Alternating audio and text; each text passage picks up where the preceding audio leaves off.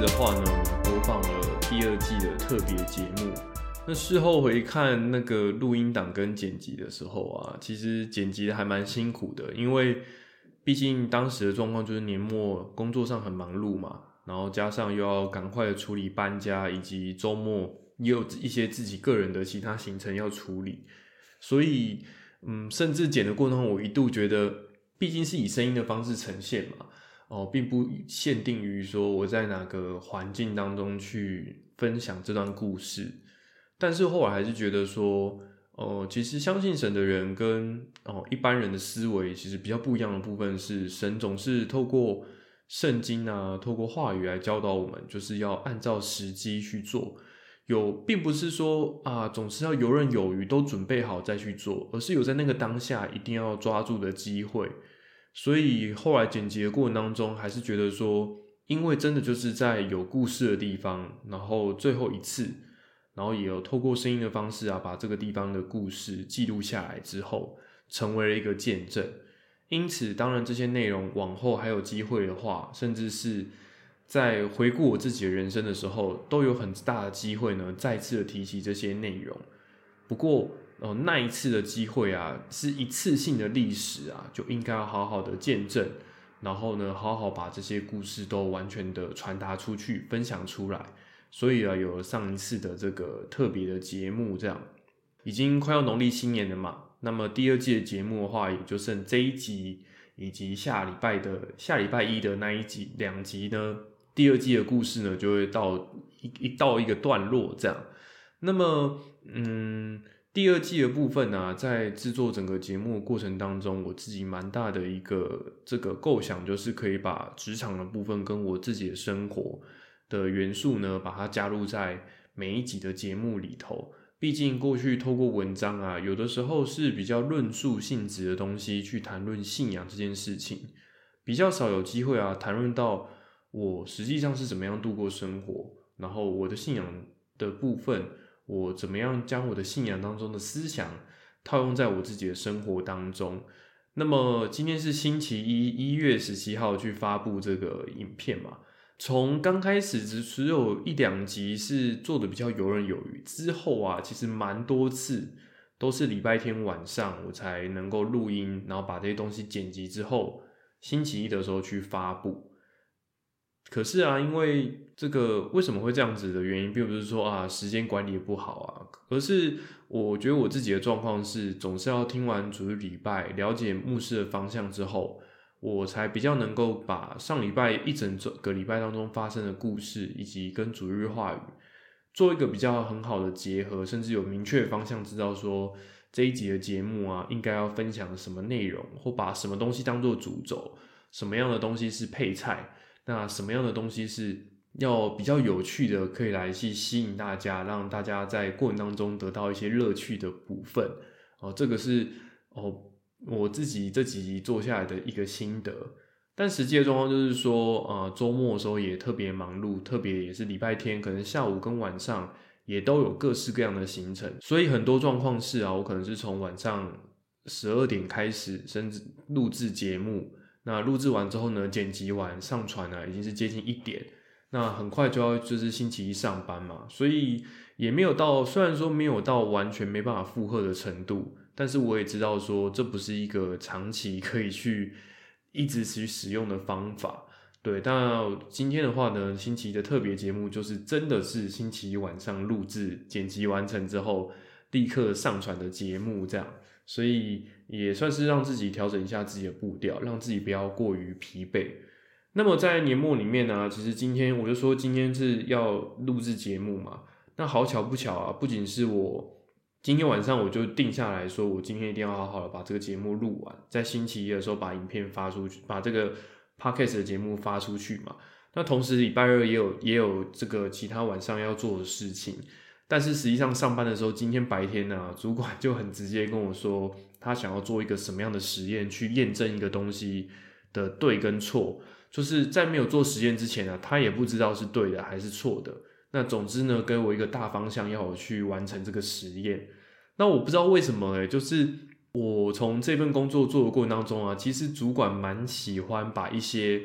不确定性的，然后不知道该怎么样去做的这个实验啊，丢给我，常常就跟我说：“哎，我们想要确认一下这个东西它的实际状况是什么，那实验大致上会是怎么样？”但很多的细节啊，都是要我自己去完成这样。那通常听到这样的交代的这些事项，然后甚至主管就很明确告诉我，星期二晚上下班之前一定要完成。这让我很担心，说第一个是今天能不能有时间去录制这个节目。第二个就是说啊，明天因为是我要配合别人的时间跟别人见面嘛，那么会不会因为我没办法很好的完成自己的工作而爽约，甚至是把事情搞砸？在一一大早星期一大早听到这个交付的时候啊，让我产生这样子心情的负担。可是呃，我后来又慢慢的，毕竟从过去一整年当中的这个锻炼跟训练之后，我也很快去调试自己的心态，就觉得说不管如何。我就实际上去着手看看啊，看这些东西呃状况是什么，说不定啊，其实很快就可以被完成。因此啊，其实毕竟并不是说我这两天星期一、星期二就其他事情都不需要做，而是在我完成我分内工作的同时，我还要把这个实验做完，并且呢，把这个结果呢，就是跟主管进行讨论。可是。哦，我自己心态瞬间自己想稍微沉淀一下，想了一下之后啊，我觉得我自己的心情转换是蛮快的。我立刻就变得很沉稳的，把手边的工作呢继续的去完成。那告了一个段落之后啊，再回过头来啊去做主管所交代这个特殊的实验。那最终呢，也光是今天星期一下班呢，已经把这个实验的内容全部都做完了。所以也没有什么要拖到明天礼拜二的问题，这样，这个也是事后回想的时候发现说，哎，其实是都可以去做得到的。然后我也很明确的，就是在我自己的时间分配里面啊，我自己蛮大的一个原则，在前面集数也有稍微提过，就是我是一个很不喜欢等待的人，因此哦，比起说啊一整天在公司加班加班做工作到深夜啊，然后把事情全部弄完啊。但是为了要工作到晚上十点把事情全部做完，可是中间其实难免会有一些空窗期，甚至是没有效率的时间。我宁可呢早一点下班，明天呢用更大的效率去把工作事情、工作中的事情啊去完成。那下班之后呢，也有下班之后我很想要全力以赴去写文章啊、制作节目啊、跟人见面啊，甚至是运动，有很多我想要全力以赴去完成的部分。这些的话呢，我就是想要每一个时间都是尽自己最大的努力去把它做完，这是我自己的这个喜欢的方式，这样，所以我会觉得说，我不论如何，我就是把白天的这些时间全部的都尽全力的完成工作的内容。那下班之后呢，就有我其他想要去做的事情，而且我觉得也是自己心甘乐意的去做的，所以我下班之后所做这些事情呢，我不会把它当成一种压力。反而是可以享受呢，在做这件事情过程当中的，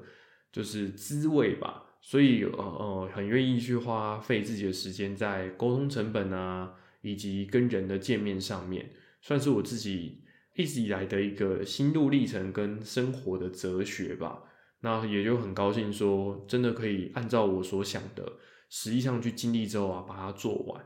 那么啊，在做的过程当中啊，其实我今天就想到了一句话，这样。就是很多那种可能很愿意奉献自己的心力帮别人服务啊，甚至是不求回报的人啊，他们可能一生当中就为了几件他们所认定的事情啊，不断的努力啊，不断的付出。那听到这样的这些，也许有些人是很有影响力的这些社会的公众人物啊，他们去分享的时候啊，他们会讲一句这个传统的格言，叫做“这个尽人事，听天命”这样。你已经把你该做的事情全部都做完了，那剩下的呢就交给老天爷吧。但是听到这句话的时候，当然这句话很久以前就已经知道了嘛。不过我在今今天当中又再次想到这句话的时候，突然有一个不一样的滋味，就是因为我们是相信神的人呐，然后时常来到神的面前聆听话语，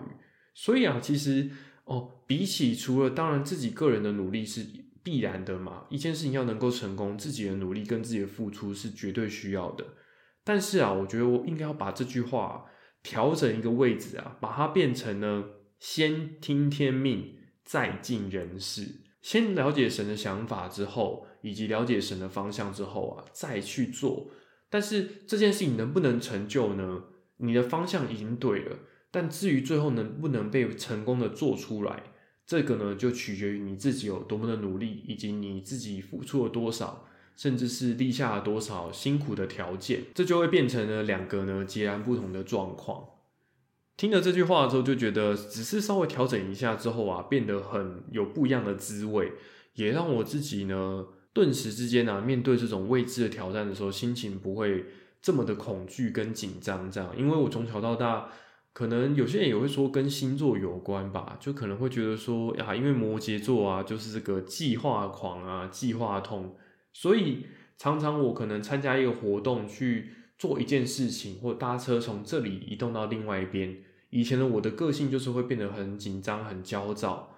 然后不确认到最后一个细节啊，每一个班车班次所有的路线，然后并且用文字化方式把它记录下来啊。我的心情就没办法放松下来，就变得很紧张，甚至做的过程当中也会很担心啊，不知道自己能不能胜任这个任务。这是我自己以前的状况，但是发现自己更了解神，然后信仰也更成长之后啊，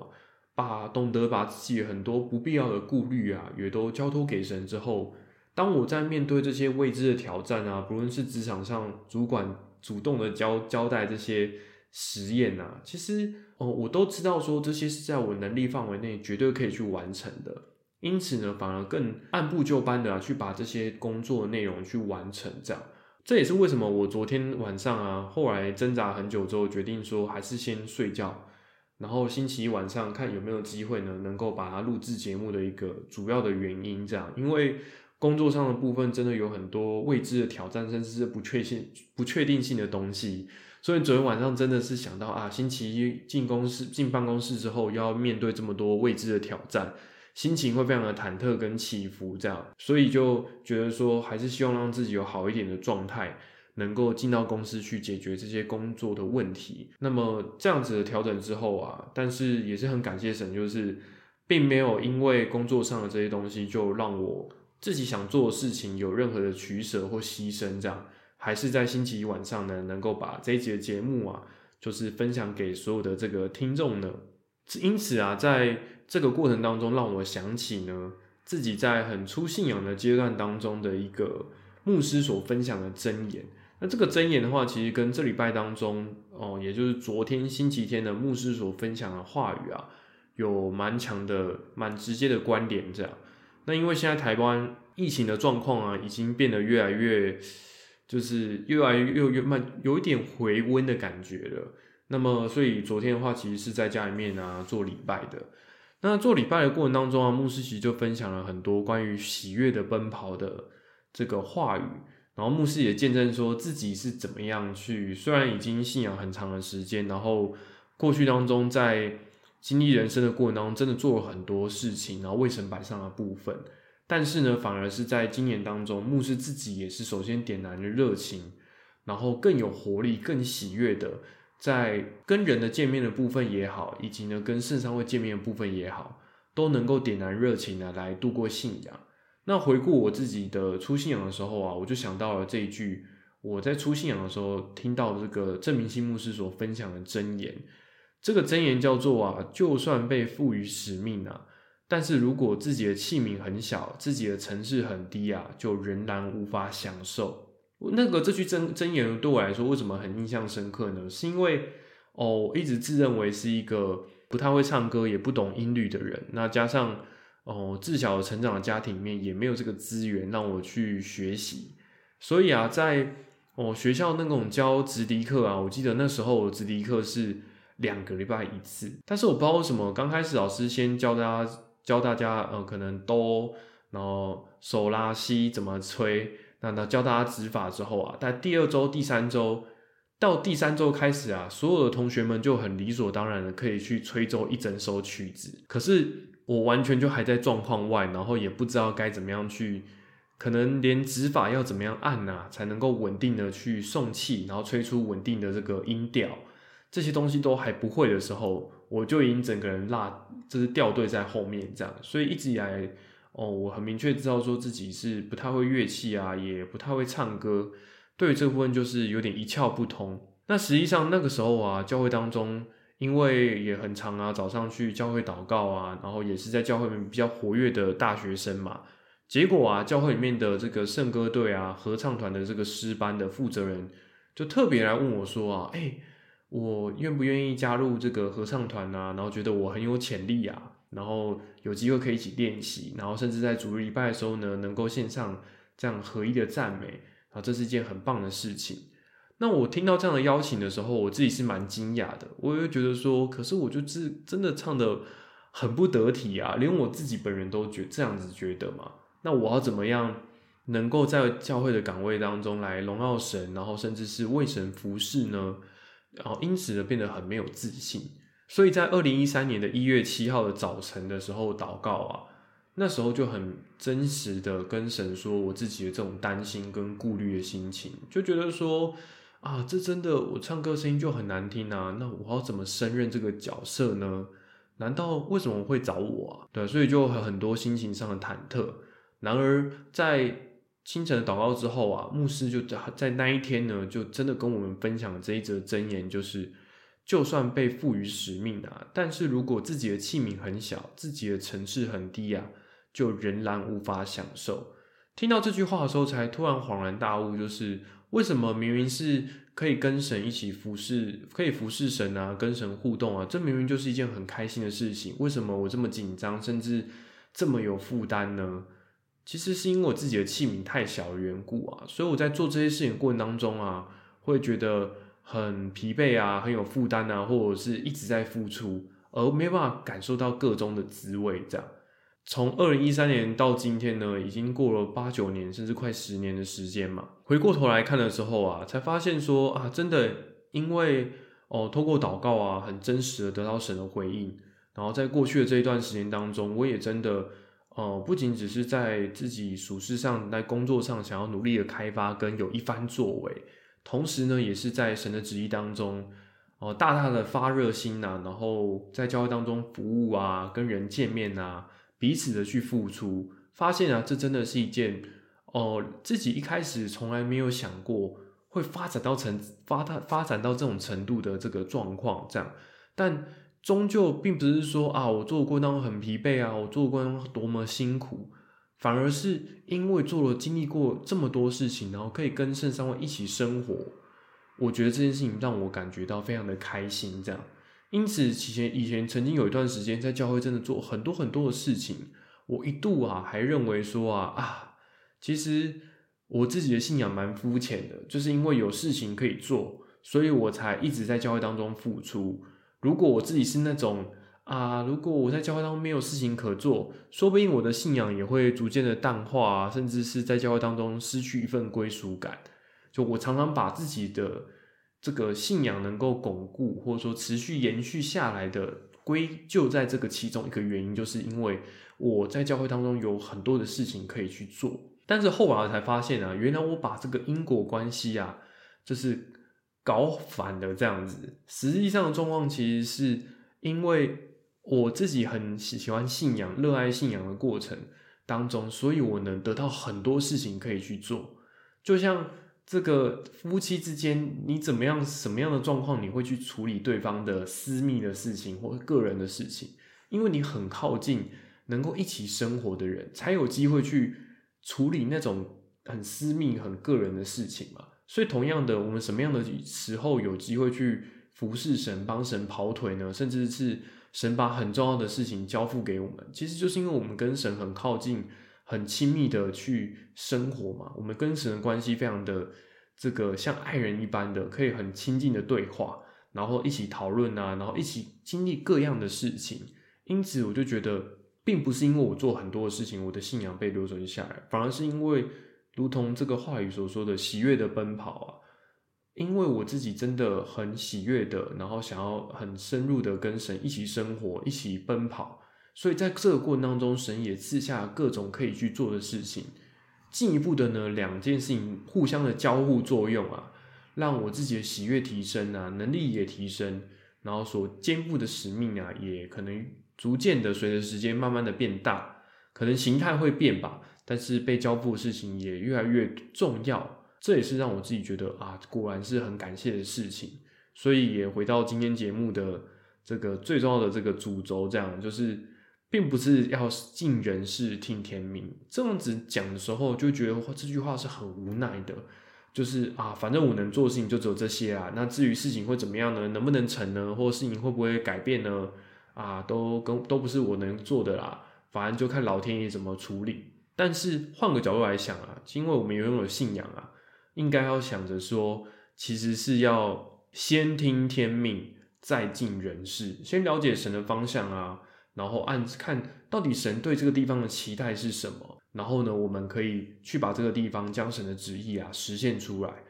那过程当中，不仅是神的旨意会成就，我们自己的目的，我们自己的祝福啊，也都在过程当中一一的来出现的。因此啊，就像前面啊这个流氓精神所讲嘛，虽然说我们说这个流氓就是看到这个不公义的事情啊，就会想要去处理一下，那当然是用很有趣的方式来呈现嘛。但实际上，哦，更根本来说，就是因为我们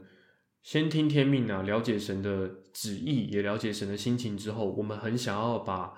看见有神心情的地方，看见这个不干净的、啊、不公义的、啊、错误的或需要帮助的。我们也跟神拥有同样的心情，想要去那个地方去解决那边的问题，这是我自己一个蛮大的这个心情上的转变。